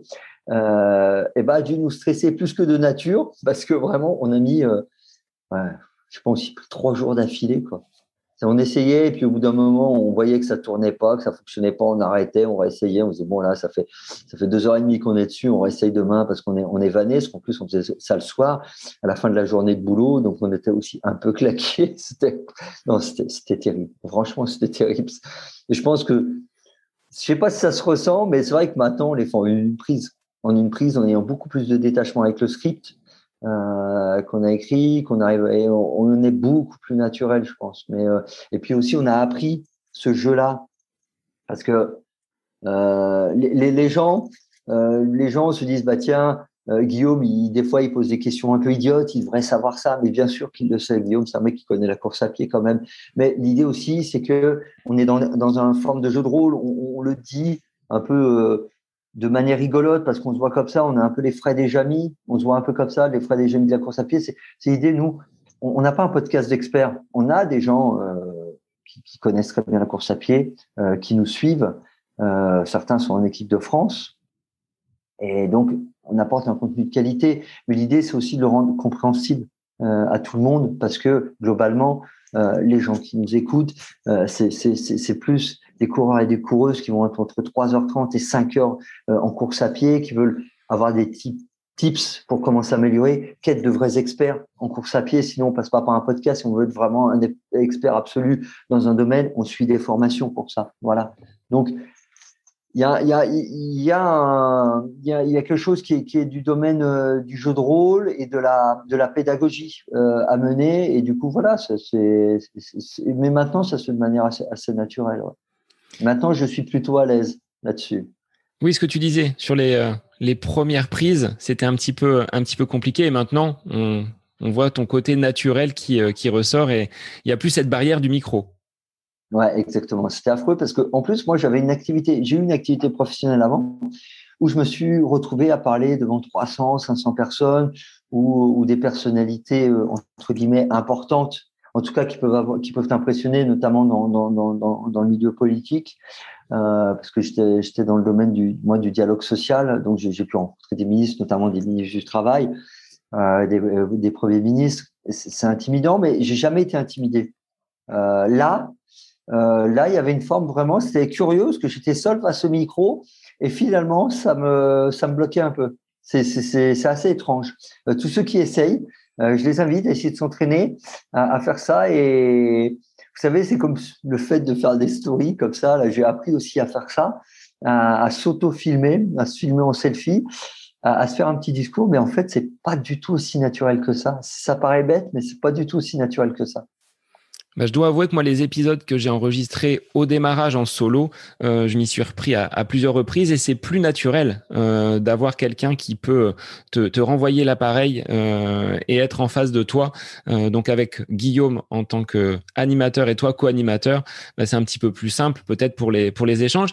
Et au niveau des invités, Fred, comment vous les choisissez? Est-ce que vous avez déjà euh, une liste? Vous réfléchissez euh, en amont, ce que tu disais, hein, il y a beaucoup de, travail et du, script en, amont de chacun des épisodes.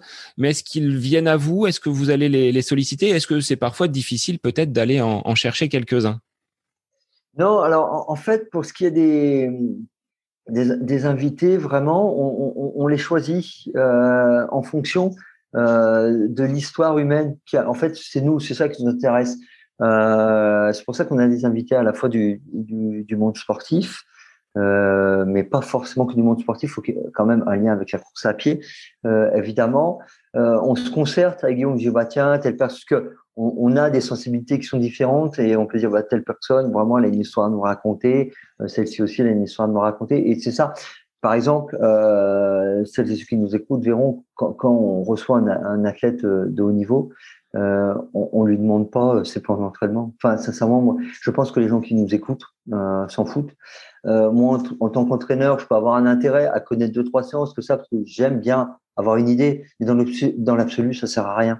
Sincèrement, connaître exactement euh, comment une personne s'entraîne, c'est tellement personnel un entraînement que on, peut pas, euh, on peut pas autant autant l'élargir. Donc euh, euh, voilà, c'est plus derrière qu'est-ce qu'il y a à raconter, est-ce qu'il y a une histoire et, et, comment on va pouvoir le partager parce que un de nos premiers partis pris euh, lorsqu'on avait lancé ça, c'était de se dire, euh, voilà, il y a aussi la dimension mentale, euh, psychologique des choses, et donc qu'est-ce qu'il y a derrière que, Quelle est la femme, quel est l'homme derrière derrière l'athlète ou derrière la personne qui pratique la course à pied? Comment cette pratique de la course à pied a pu t'aider dans la vie ou inversement Qu'est-ce que tu as pu faire dans ta vie professionnelle et que tu as pu réinvestir dans la course à pied? C'est vraiment quelque chose qui nous intéresse un peu ces passerelles là. Donc à partir de ce moment-là, euh, vous avez développé donc euh, les interviews, mais ce que tu disais par rapport à l'hygiène de vie et euh, à ce qui entoure le coureur, il y a aussi des épisodes qui traitent de la nutrition, qui traitent du stress. On a vraiment un, ensemble global, un, un, package pour le coureur quand il souhaite se, préparer. En vous écoutant, il peut bénéficier de ces, de ces conseils-là également. Bah, c'est ça, en fait. On, quand on avait commencé, on avait deux épisodes par mois. On avait ce que j'appelle un épisode thématique où il n'y a que Guillaume et moi, où on traitait d'une thématique propre à la course à pied. Je que quelque chose de très technique, vraiment. Euh, notre premier épisode, c'était améliorer sa foulée. Donc vraiment, parler de la foulée, attaque talon, médio pied, minimalisme. Est-ce que on questionnait un peu tout ça et comment comment on pouvait s'y prendre pour pour améliorer ça. On a eu des, des choses plus qui relèvent de, de, la préparation mentale, comme tu disais, le stress, euh, les blocages, comment y faire face, d'où de, ils proviennent en fait. C'est un peu euh, voilà, avoir conscience de tout ça. Et à côté, on avait les interviews où bah, l'idée c'est de mettre en avant euh, la personne qu'on reçoit et qu'elle nous partage son expérience. C'était vraiment ça, vraiment. Maintenant, on a rajouté deux autres formats. On a le Iron Café, euh, qui est lié d'un partenariat avec la fameuse, je vais dire, site de, vente en ligne, mais qui est aussi en boutique physique, euh, Iron, et qui est plus sur l'ordre du, talk, avec, avec deux invités, un qui est plutôt euh, une sorte d'expert, chercheur, et un autre, un sportif qui a, qui a un lien avec la thématique. Donc, on a vraiment plutôt des thématiques, nous, en tout cas, qu'on estime d'actualité ou euh, qui peuvent, entre guillemets, euh, avoir un côté un peu polémique. Euh, on n'est pas les grandes gueules non plus, on n'est pas le Moscato Show, c'est pas du tout l'idée, parce que on, enfin, là, on, souhaite que si on peut avoir des, euh, des visions un peu différentes euh, sur les choses, euh, on puisse quand même l'exprimer avec bienveillance. Il ne s'agit pas de voilà d'être dans la surenchère et voilà c'est pas non plus notre manière de faire. Et on a aussi le frais dans cinq minutes qui est plus sur euh, il y a une question une question que beaucoup de gens peuvent se poser, des gens qui sont pas forcément encadrés euh, pour des tas de raisons, parce qu'il y en a aussi, ils sont dans des zones, ils peuvent s'entraîner dans des zones où ils n'ont pas forcément de contact euh, ou autre, et de se dire, bah voilà, des choses euh, très bêtes, euh, entre guillemets, euh, mais qui ne le sont pas tant que ça, et à laquelle je réponds, bah, le défi en cinq minutes. En cinq minutes. Bon, pour pas que ça soit, voilà, c'est quelque chose d'assez simple. Par exemple, euh, la fameuse cadence de 180 en course à pied, est-ce que est-ce que c'est si important ce, genre de choses? Est-ce que est-ce que les avec l'âge, euh, je vais obligatoirement voir mes perfs euh, décroître Ce genre de choses? Et, apporter en quelques petits tips un peu euh, pourquoi on dit ça et est-ce que vraiment c'est pertinent Est-ce qu'il faut y accorder de l'importance? Alors en termes de moments marquants depuis euh, ces nombreux épisodes que vous avez maintenant. Euh, est-ce que tu pourrais en ressortir un? Alors tu vas me dire comme pour les athlètes, c'est pas simple parce qu'il y en a beaucoup, euh, mais une belle rencontre. Euh, tu vas me dire que tous les invités vous les avez choisis, donc il y a forcément une histoire derrière. Euh, mais voilà, peut-être une anecdote que tu aurais à nous livrer aujourd'hui sur bah, les coulisses peut-être dans la tête d'un coureur? Alors là pour le coup, parce qu'à un moment je peux pas non plus tout le temps boiter en touche entre guillemets. Ça, c'est le stade français, ça. C'est la fibre, ouais, on botte en touche. Hein. c'est la fibre rugby, ouais. Euh, très concrètement, je pense que la, moi, la rencontre qui m'a le plus marqué, entre guillemets, et, et, vraiment, comme tu le dis, c'est pas pour faire un jour aux autres, parce que j'ai apprécié chaque rencontre. Euh, évidemment, comme tout le monde, il y en a d'autres avec qui ça matche plus que d'autres. Enfin, voilà, faut, faut pas non, non plus mentir et, moi, celle que j'ai trouvée la plus intéressante, c'est peut-être avec la personne qui est la plus éloignée du monde de la course à pied, parce que c'est avec Thierry Marx. Parce que Thierry Marx, il a vraiment une histoire euh, extraordinaire et son rapport euh, à la course, vraiment à la course et au sport de manière générale. Euh, le sport, ça l'a vraiment sauvé, il le dit lui-même. Il traînait dans les cages d'escalier. Là, c'est un grand chef reconnu, donc on se doute pas de tout ça. Euh, souvent, on a l'impression que quand les gens ont, réussi, c'est obligatoirement des gens qui ont, débuté déjà avec une pierre de dans la bouche. Euh, et lui, il a vraiment une histoire très particulière. Il a vraiment une histoire de, de, de, fou. Je vais pas rentrer dans les détails comme ça. Je vais inviter les gens à écouter le, podcast. Mais c'est vraiment un mec euh, qui a une histoire extraordinaire et qui a su se rappeler de ce que le sport lui a apporté et qui du coup lui le réinvestit parce que maintenant il c'est un chef d'entreprise au-delà d'être un, chef étoilé c'est un chef d'entreprise et il l'a réinvesti avec ses collaborateurs et il s'en sert comme une méthode de management parce que il pense que le sport euh, révèle beaucoup de choses sur la mentalité et l'état d'esprit des gens.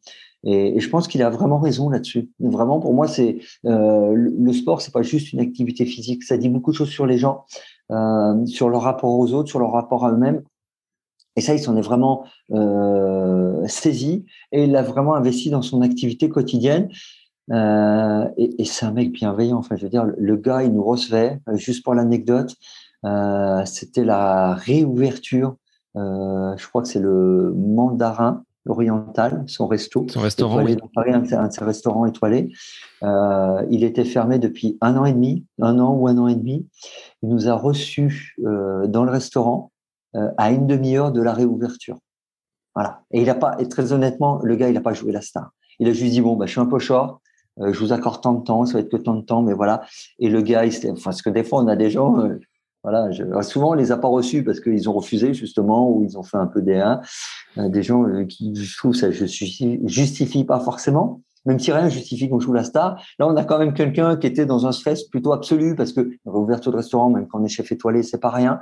C'était à une demi-heure de la réouverture euh, et, et, il est arrivé tranquille, machin, et voilà. Et, et ça a été un super échange. Et, vraiment, je, retiens, je retiens ça, quoi. Euh, je retiens vraiment ça. De, si je devais en sortir une, vraiment de, manière exceptionnelle, et une autre, quand même une deuxième qui est liée au monde du sport, ça a été le, premier euh, event qu'on a fait, le premier événement avec Julien Vanders au Nike Store des Champs-Élysées, parce que ça a été no, no, notre, première, euh, notre premier événement réel, en plus en public. Euh, on savait pas, on existait depuis trois mois, donc ça a été vraiment. Euh, je pense que ça nous a donné un, gros coup de boost. Faut, faut dire la vérité. Euh, c'est chez Nike, c'est sur le, magasin, l'ancien store sur les Champs-Élysées, mais c'était quand même un rendez-vous. On a invité des gens, on a eu 150 personnes qui ont répondu, on a dû refuser des gens, on s'attendait pas à un tel succès. Première en live comme ça, et, et c'était réellement exceptionnel. C'est vraiment ça nous a ça nous a lancé. Il faut aussi dire la vérité, ça nous a ça nous a lancé. Les événements derrière étaient aussi exceptionnel parce que chaque événement a sa particularité. Mais celui-là, ça a été le premier. Vraiment, c'est celui qui, t'a lancé, tu vois. C'est comme si on me disait quelle est la, la course qui t'a le plus marqué. Ben, J'aurais tendance à dire c'est la première à laquelle j'ai participé parce que finalement, c'est celle qui m'a tellement donné le goût à tout ça. C'est ça, en fait. Et si tu devais euh, rêver à un invité pour les épisodes à venir du podcast, est-ce que tu peux me le, me le, me le livrer ou est-ce que tu le gardes secret pour, euh, pour bah, les auditeurs?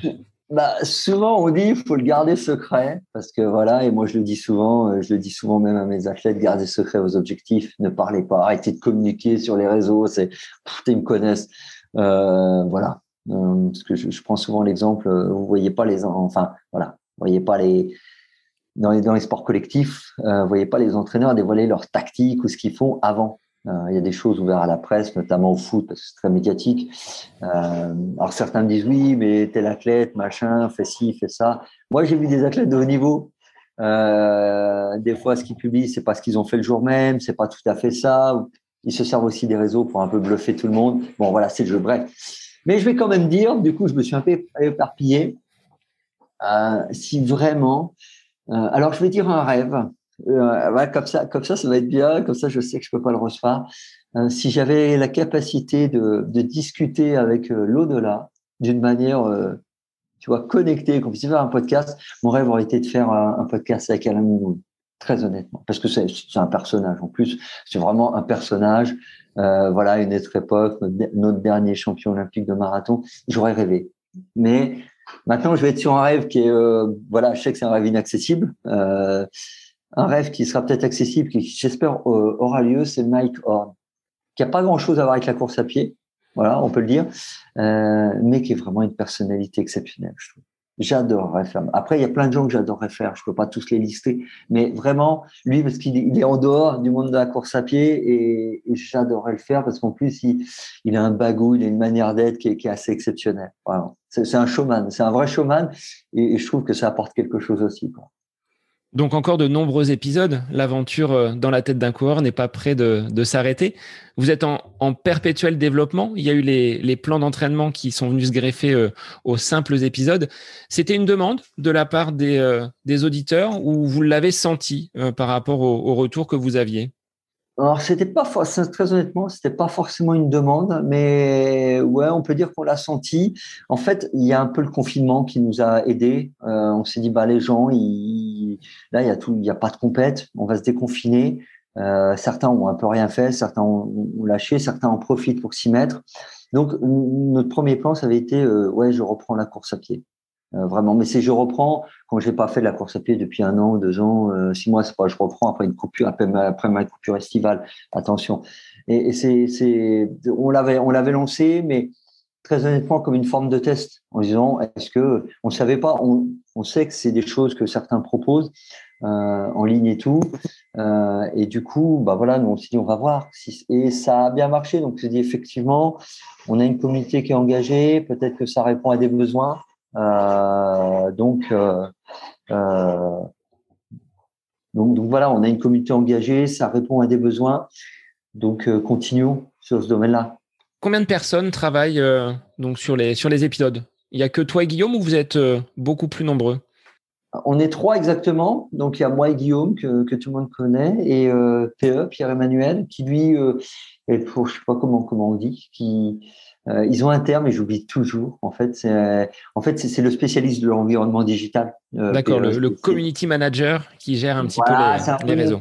C'est un peu plus large que ça, mais c'est ouais, il gère les réseaux, il gère les relations avec les partenaires. Euh, vraiment tout, tout, le, ouais, le back office. Euh, Lorsqu'on fait des vidéos, c'est lui qui est derrière la caméra. Euh, voilà, on est, on, est une petite structure, sachant que dans la tête d'un coureur, c'est la rencontre de deux structures qui est une société de production, euh, PE et Guillaume, euh, et une, une, une, société qui est plus liée que moi, euh, qui, qui, est plus liée au monde du sport, qui est Ator Sport, qui est moi qui, est ma société. Euh, voilà, très concrètement. Que, que, j'appelle globalement une société de, de, sport consulting, de sport expertise. Tu vois, pour la faire un peu à l'américaine, ça, fonctionne toujours bien, mais voilà, qui fait à la fois du coaching, mais aussi du conseil, notamment euh, auprès des entreprises sur, sur la mise en place de, euh, de politiques sportives, euh, quels que soient les enjeux, que ce soit des enjeux RH, qualité de vie au travail, de la création de contenu, évidemment, voilà, tout un tas de choses.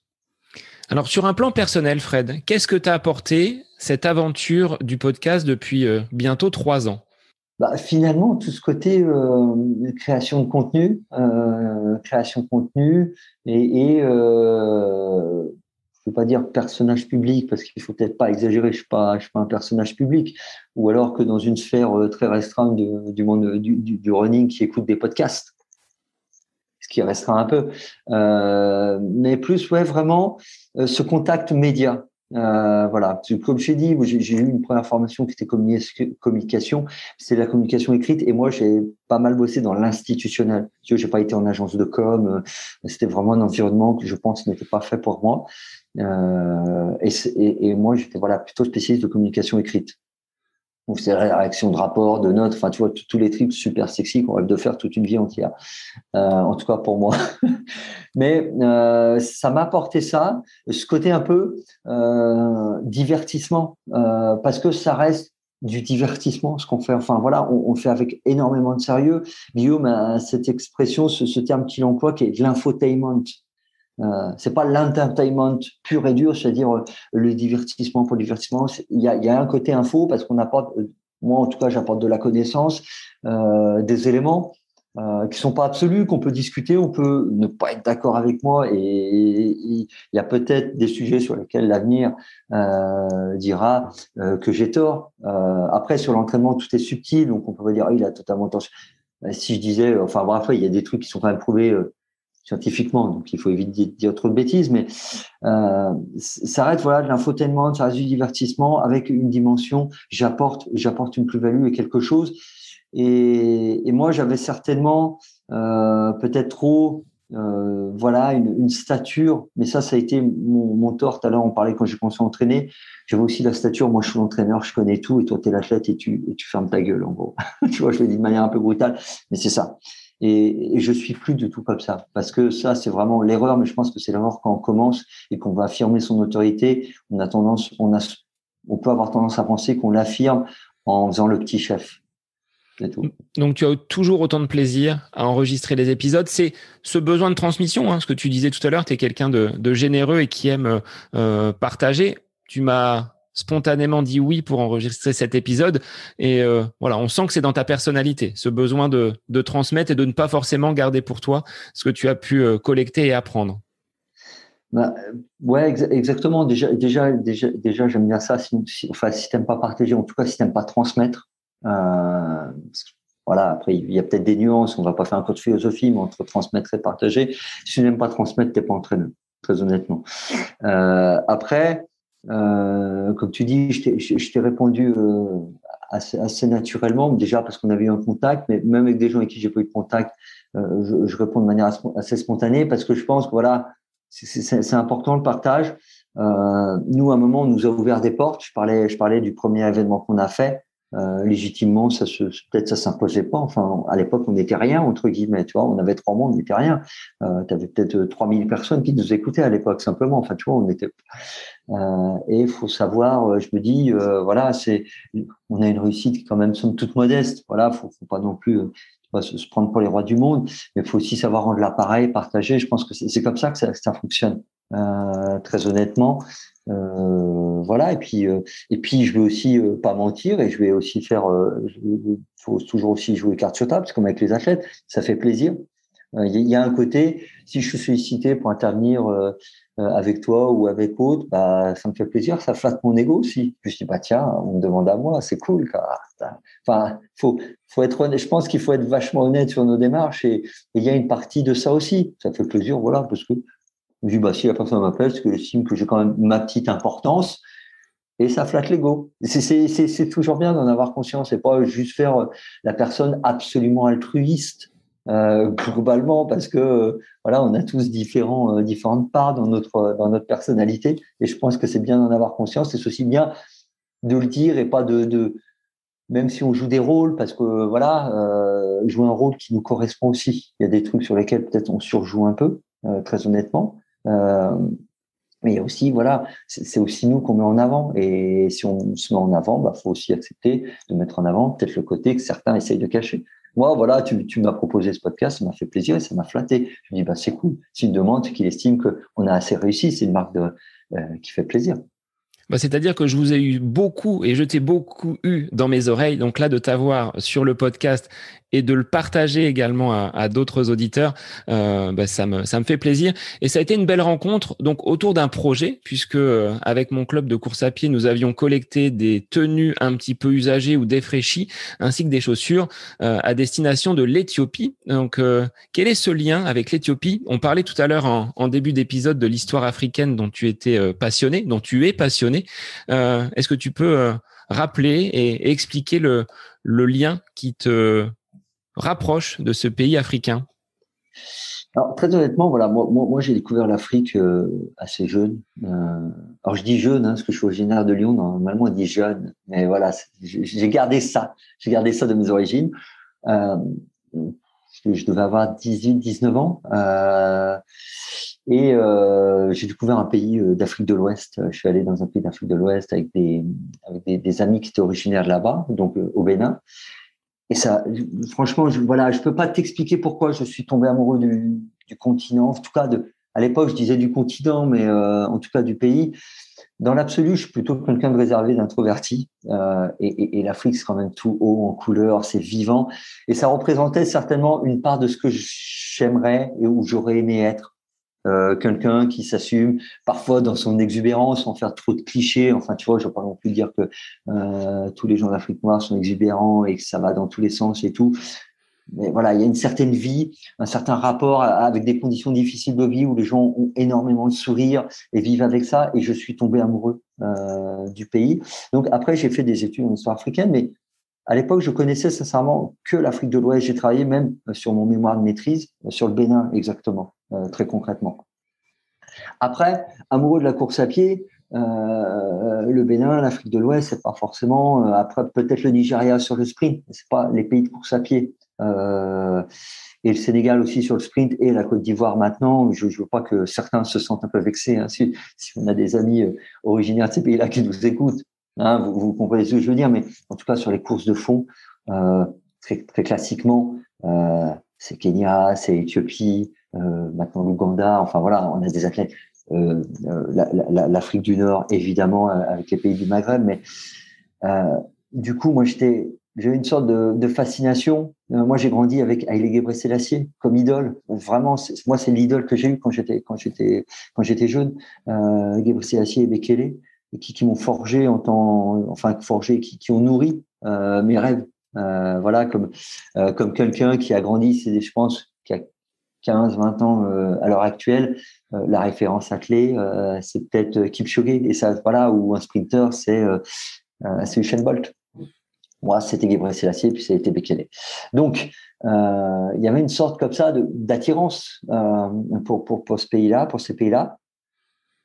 Et un jour, bah, il y, a, quelques années, c'est pas si vieux que ça. Euh, il y, a, y, y, a, un peu moins de dix ans, euh, je suis parti là-bas euh, en, en, camp d'entraînement. Enfin, voilà, je me suis dit, je vais aller faire un repérage pour organiser un stage. Donc, vraiment, entre guillemets, à la Walou, comme on dit. Pour, pour, toi tout seul ou pour accompagner des athlètes du groupe que tu entraînais? L'idée, c'était pour les athlètes que j'entraîne, euh, mais je suis parti de mon côté pour opérer avant euh, parce que je connaissais pas du tout, un peu un inconnu. J'ai euh, j'ai grave kiffé, comme on dit, si je veux faire un peu le jeune, le Jones, pour parler comme un vieux qui veut faire jeune, voilà. J'ai vraiment adoré et je me suis je vais pas dire senti comme chez moi parce que je sais que je suis pas éthiopien, faut pas exagérer, mais vraiment je me suis senti super à l'aise, vraiment super à l'aise. J'ai adoré. Et du coup, j'y suis allé régulièrement. J'y vais euh, deux fois par an en moyenne. Et euh, ce qui m'a, alors, j'ai déjà été confronté, notamment quand j'allais en Afrique de l'Ouest, à la pauvreté locale. Et, euh, et déjà, j'avais eu cette activité de collecter des affaires. Euh, Lorsqu'à une époque, j'allais beaucoup en Afrique de l'Ouest. Euh, zone Burkina, euh, Côte d'Ivoire, euh, Ghana. Et je collectais énormément d'affaires. À l'époque, j'étais salarié dans une boîte. Donc, dans ma boîte, quand je collectais des affaires, je disais aux, amis, bah voilà, vous avez des affaires. Je sais que les gens donnent énormément. Parce que voilà, des fois on a des affaires même en très bonne foi, des fois qu'on n'a pas porté, qu'on donne. Donc je me suis dit, bah, je vais essayer de le faire sur la course à pied parce que je voyais les gars là-bas qui, te disaient tout penaud, voilà, moi je suis pas un très bon athlète, je vaux 61, 62 sur SMI. Donc quand vous, quand vous une heure une, une heure deux euh, masculin sur SMI en Éthiopie, on n'est rien. C'est dur à dire hein, quand, quand on voit ce qu'on est ici avec de tels chronos. Euh, et, les gars, ils courent avec des, chaussures des fois qui sont déchirées dans tous les côtés. Euh, voilà. Parce que les athlètes qui sont dotés, c'est des athlètes de très haut niveau. Les athlètes internationaux, c'est des gars qui sont 58, 59 sur le SMI. Et je me suis dit, bah voilà, faut les aider et, et, les aider par rapport à la course. Donc, m'aidant aussi. au début, je faisais ça dans le cadre des clubs où j'ai pu entraîner. Donc, euh, ça a été les clubs avant le Stade français et le Stade français. Et du coup, je me suis servi aussi un peu de, de la notoriété, petite notoriété qu'on a acquis dans la tête d'un coureur pour lancer un appel bah, à, à, ma communauté euh, pour se dire, bah voilà, moi, je collecte euh, des affaires euh, usagées, mais usagées en bon état. Je ne vais pas te donner des trucs troués dans tous les sens, parce qu'il faut aussi avoir du respect pour les gens à qui on donne. Mais nous, on les donne pas. Et là-bas, là-bas, soit ils soit ils vont les mettre, ou troisièmement, soit ils vont les revendre. Ils les remettent un peu, ils les retapent bien et ils vont les revendre. Mais ça leur aide à gagner, euh, ça les aide à gagner leur vie et à vivre tout simplement. Donc, moi, quand je donne quelque chose et que la, personne elle revend là-bas, moi, très honnêtement, ça, ne me dérange pas. Euh, donc, je le donne à des athlètes. Donc voilà, et c'est dans ce cas-là qu'on était rentré en contact. Tu m'as dit, bah moi je collecte, euh, et du coup, bah, j'ai des affaires à, à, à, te donner. Et puis voilà, après nous on organise euh, des envois de containers et ce genre de choses. Et donc, c'est euh, ce lien. Mais qu'est-ce qui t'a finalement, euh, en Éthiopie, quand tu as été en, stage, le, plus frappé? Est-ce que c'est cette pauvreté? Est-ce que c'est euh, ce, positif et ce sport qui est au, cœur de la pratique bah, de, ces, athlètes? Enfin, ils vivent pour le sport et ils espèrent peut-être bah, trouver un peu le salut dans le sport, dans les compétitions en Europe? Bah, c'est un peu tout. Comme je te dis, je pense que, alors même si chaque pays africain est différent, il faut pas tomber dans les clichés. Euh, je suis amoureux du continent, euh, vraiment. Euh, bah, alors là, du coup, je sais que c'est pas forcément des questions qu'on aborde, mais je suis quelqu'un qui a une, une foi assez importante. Euh, L'Éthiopie est un, est, un, est un pays très croyant. Euh, à majorité euh, orthodoxe, chrétien orthodoxe. Il y, a, aussi beaucoup de, musulmans, très peu de catholiques, très peu de, protestants, euh, quelques animistes. Mais en tout cas, le rapport au divin, si on peut l'appeler comme ça, est, très important. Et, pour moi, c'est important. J'en parle jamais. Les gens qui me connaissent le savent. Donc, il y a à la fois ce côté, je suis en Afrique, je suis dans un des pays avec le Kenya, je pense, c'est le, euh, si on parle course à pied, qu'on parle Afrique, tu vas dire Kenya ou Éthiopie, c'est quand même le summum du summum, euh, avec des athlètes dans tous les sens, des niveaux de ouf, super bienveillants. J'aurai une petite anecdote juste après. et en plus avec une foi vraiment importante. Euh, et qui, je pense aussi, conditionne leur foi en leur réussite et aussi leur humilité. Savoir que, entre guillemets, avec l'aide de Dieu, ils vont pouvoir réussir si Dieu a décidé. Voilà, c'est un truc de croyance. Hein. Donc, ceux qui croient vont comprendre, ceux qui croient pas vont dire c'est des bêtises. Chacun est libre de, sa position là-dessus. Euh, et, derrière, en même temps, euh, moi, je suis rien parce que je suis rien. Je suis qu'un homme de passage sur cette terre. Il y a Dieu, il y a tout, il y a les anges, il y a les astres, il y a l'univers. Enfin voilà, voyez, voyez, voyez, voyez le truc. Donc beaucoup d'humilité et une forte confiance en soi. Et quand je parlais d'humilité, euh, on a été un jour, on nous présente un gars qui s'appelle euh, Chalar et Gaza, euh, comme ça. Et, là, et le gars dit ah, c'est super, vous venez de France, on est super content. Euh, je vous invite à, boire le café, parce que le café est très important, la cérémonie du café, quelque chose de très important en Éthiopie. Donc, il nous invite à boire le café chez lui. Donc, ils préparent eux-mêmes le café, le torréfient eux-mêmes. Donc, voilà, cérémonie, on t'invite à boire le café, tu prends la, la demi-journée, hein, je te préviens tout de suite. Et vraiment, c'est dans sa petite, euh, sa, petite maison. Enfin, tu vois, c'est presque pas une case, que c'est en dur. Euh, tu vois, c'est t'as que des athlètes, euh, les gars, t'as euh, as 5 mètres carrés, ils sont ils sont 10 à dormir dedans. Donc le gars il prépare ça vraiment très gentil, il t'offre tout. Enfin c'est des gens qui n'ont pas de moyens, hein, très très vêtements. Et le gars en fait c'est quelqu'un qui, revenait d'une course en Espagne, il me semble que c'était à, à Barcelone, un 10 km, il a fait 27-23. Et il nous traitait lui comme si nous on était des gens importants. Alors que nous, euh, tu vois, pour, quand on a su ça, pour nous, la personne importante, c'était plus lui que nous, tu vois. Et, le gars, voilà, il avait, il s'est, entre guillemets, c'est même même niveau que nous, même avec les athlètes, faites quoi Ah, c'est super, machin, encourager, vous voyez, tu vois. Et, c'est quelque chose, je trouve que qu'on peut perdre un peu, euh, qu'on qu qu peut perdre. Euh, alors pas forcément avec les athlètes au niveau en France, qui sont globalement bienveillants avec tous les niveaux, mais des fois, tout le monde n'est pas bienveillant avec tout le monde dans le monde de la course à pied. Et, du coup, là-bas, moi, j'ai un de mes athlètes qui fait des 24 heures à des 100 km. Et pour eux, ça leur semble totalement fou. Ils courent à des allures, évidemment, qui leur paraissent, tu vois, même eux, enfin, je veux dire, ils ont l'impression que s'ils marchent, ils vont aller aussi vite. Mais ils étaient totalement impressionnés par ce qu'il fait, quoi. Tu vois, et c'était, et, et c'est ça que j'ai aimé. Tu vois, et c'est ça que j'aime, c'est, et en même temps tout le monde euh, tout le monde t'encourage. La course à pied c'est vraiment euh, quelque chose de vivant sur place. Donc euh, quand tu cours tu as toujours des gens qui t'encouragent même des gens qui font pas de course à pied. Alors après il y a, une autre anecdote assez marrante c'est que là-bas quand vous êtes blanc et que vous pouvez on vous fait China China China. Un jour je dis au coach mais un des coachs avec qui on a contact là-bas je dis pourquoi les gens me disent China? Parce que ça se voit. Moi je suis pas chinois quand ah, c'est quoi ça se voit? Enfin, pour moi ça se voit lui, il m'a dit, non, pour eux, ça se voit pas. Et surtout que depuis un certain nombre d'années, comme dans beaucoup de pays africains, euh, les personnes en provenance de Chine, les Chinois, sont très nombreux, notamment pour énormément de travaux euh, en ce qui concerne les euh, bâtiments et travaux publics, que pour eux, la référence des Blancs, parce qu'on est pour eux presque tous pareils, bah, c'est les Chinois. Donc, ils ont toujours l'impression que les étrangers sont des Chinois. C'est assez drôle, ça aussi. Voilà. Donc, si vous allez en Éthiopie un jour, euh, soyez pas surpris si quand vous courez, tous les enfants ou même les adultes vous disent China, China, China. C'est voilà. C'est pas ils se foutent de vous. Honnêtement, ils vous encouragent. Eh bien, Fred, on va, on va finir sur ces euh, nombreuses anecdotes. On pourrait encore discuter pendant des heures parce que tu es euh, euh vraiment très, euh, très passionné. Euh, moi, je te remercie donc pour bah, ce, ce, temps d'échange que nous avons eu ensemble.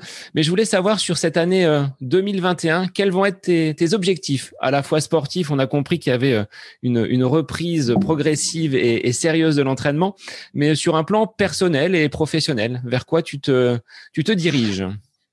Euh, alors les objectifs sportifs, alors je vais pas le faire en mode compétition, même si quand on met un de ça, on est tout, on a toujours tendance à un peu pousser. Mais euh, j'ai été mis au défi d'aller sur l'éco-trail, donc je serai sur l'éco-trail. Pas le 80 km parce que c'est un défi tout récent et que il faut quand même se préparer pour faire 80 bornes et je suis pas en capacité, même en, à la cool, je peux pas faire 80 bornes. Et voilà, je, euh, je dispense un certain nombre de conseils, c'est pas pour faire l'inverse. Donc le 30 ou le 45, je ne sais pas encore quel dossard je vais réussir à toper, donc euh, comme on dit. Donc euh, donc voilà.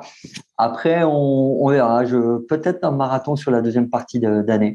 Euh, le 100 km, je, je, pense quand même le réserver pour l'an prochain. Donc c'est voilà plus long terme. Sur 2022, euh, enfin enfin tenter ce euh, ce fameux 100 km. Ah bah, à titre perso, à titre professionnel plutôt, parce que là c'était le perso, euh, perso entraînement. Euh, à titre, à titre professionnel, bah, continuer à développer mes activités, à la fois avec dans la tête d'un coureur et aussi par rapport à, mes activités euh, à Torsport. Maintenant qu'on va pouvoir reprendre une vie, euh, une vie un peu normale, j'espère que l'ensemble des personnes, mais surtout euh, que ce soit les, les, les structures, les entreprises et les structures public, les entreprises au sens large, les personnes qui emploient des gens en France vont prendre conscience de l'importance euh, du sport et du coup vont plus faire bah, appel, appel à ce type d'accompagnement et, à ce type de, de proposition euh, entre guillemets de service pour leurs salariés, les gens qui travaillent pour eux. Euh, et du coup, bah voilà, moi c'est aussi mon activité professionnelle, les accompagner, les mettre en place. Donc j'espère que on va on va prendre conscience qu'il y a vraiment une importance clé euh, une clé du, du sport dans, dans, la santé. Et à titre vraiment personnel et globalement, sans faire le bois pour tout le monde, bah voilà, moi, je, vais être, je vais être assez simple et assez classique, euh, bah, que, tout, que tout le monde se porte bien, que tout le monde fasse du sport et, que tout le monde soit en bonne santé, tout, simplement. Après, et que chacun poursuive ses rêves, surtout, quelle que soit la nature de ces rêves-là, que chacun les poursuive et que si certains, certaines, en écoutant le podcast, se disent bah mince, euh, j'ai pas de rêve. Bah, se dire que moi j'étais dans la même situation il y a quelques années lorsqu'on m'a posé la question et je me suis dit c'est anormal et se disent bah moi aussi j'ai le droit de rêver et, s'y mettre et prennent conscience sans faire le, vendeur euh, motivationnel à l'américaine que euh, bah, c'est quand même nous qui avons énormément euh, les cartes en main. Voilà, il y, a, des choses qui nous appartiennent pas dans la vie, il y a des choses qui nous appartiennent et le fait de nourrir des rêves, elles, nous appartiennent. Voilà. Donc, on va inviter les, auditeurs à s'interroger sur euh, sur leurs rêves. Et puis, ben, je veux aussi moi me, questionner. Toi, tu m'as piqué sur euh, sur cette petite question. Alors, sur les réseaux, je pense que les gens te connaissent, mais donc on sait que tu es fan maintenant des stories Instagram. On l'a découvert tout à l'heure. Fan, non, mais j'ai découvert ça, donc j'essaie d'en faire un peu, mais euh, voilà, c'est pas toujours très réussi. Je vous demande un peu d'indulgence. Voilà, donc je suis sur Insta, à Fred Belouz, et puis euh, voilà, sur, sur Facebook également. Je, je suis pas, voilà, je, suis pas non plus un grand. Euh, un, un, grand euh, un, un, grand activiste des réseaux parce que euh, voilà c'est un job à part entière et, voilà peut-être qu'un jour j'aurai un community manager personnel qui gérera ça mais à l'heure actuelle euh, ça se ça se justifie pas forcément. Mais on a compris qu'avec tes athlètes, tu étais suffisamment strict pour ne pas euh, leur laisser la possibilité de dévoiler euh, les, les plans d'entraînement et d'utiliser avec parcimonie ces, ces moyens de communication. Bah, moi, je les, je les invite, euh, je les invite surtout, voilà, pas forcément partageurs. Il y a peut-être un côté un peu superstition, gardant pour nous ce qu'on sait faire. Euh, après, j'ai pas non plus la recette miracle de l'année et du monde. Enfin voilà, faut, faut pas exagérer non plus, ça, se saurait. Mais euh, voilà, c'est aussi euh, voilà, c'est souvent pour pour euh, voilà pour réussir, vivons heureux, vivons cachés. Donc bien sûr, les réseaux font partie de notre vie et notamment avec l'activité que j'ai dans la tête d'un coureur et c'est essentiel à l'heure actuelle. Mais les, les, utiliser avec parcimonie, tout simplement. Mais voilà, il n'y a pas que de la bienveillance, on le sait tous.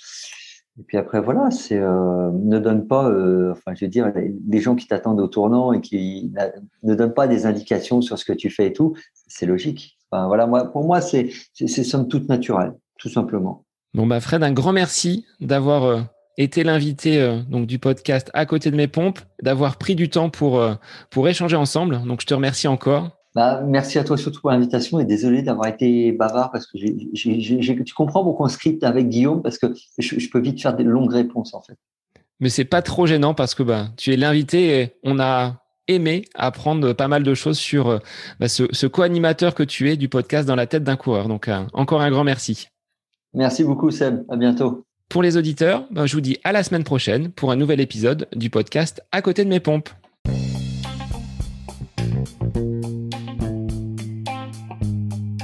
J'espère que cet épisode avec invité vous aura plu. Je vous remercie infiniment de votre écoute.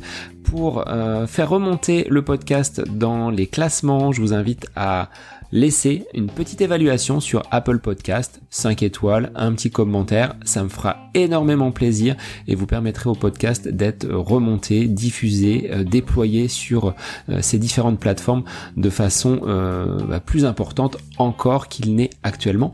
Et puis je vous invite à me retrouver sur les différents réseaux, hein, Facebook, Instagram. Laissez votre petit message, votre commentaire, ça me fait plaisir d'échanger avec vous. Si vous avez des questions, si vous voulez voilà, échanger sur quelconque sujet en lien avec la course à pied, mais pas que parce que le sport c'est une philosophie de vie et c'est une passion qui nous anime de façon commune, donc n'hésitez pas à venir échanger avec moi. Sur ce, je vous souhaite une bonne fin de semaine, un bon week-end et je vous dis à la semaine prochaine pour un nouvel épisode du podcast à côté de mes pompes.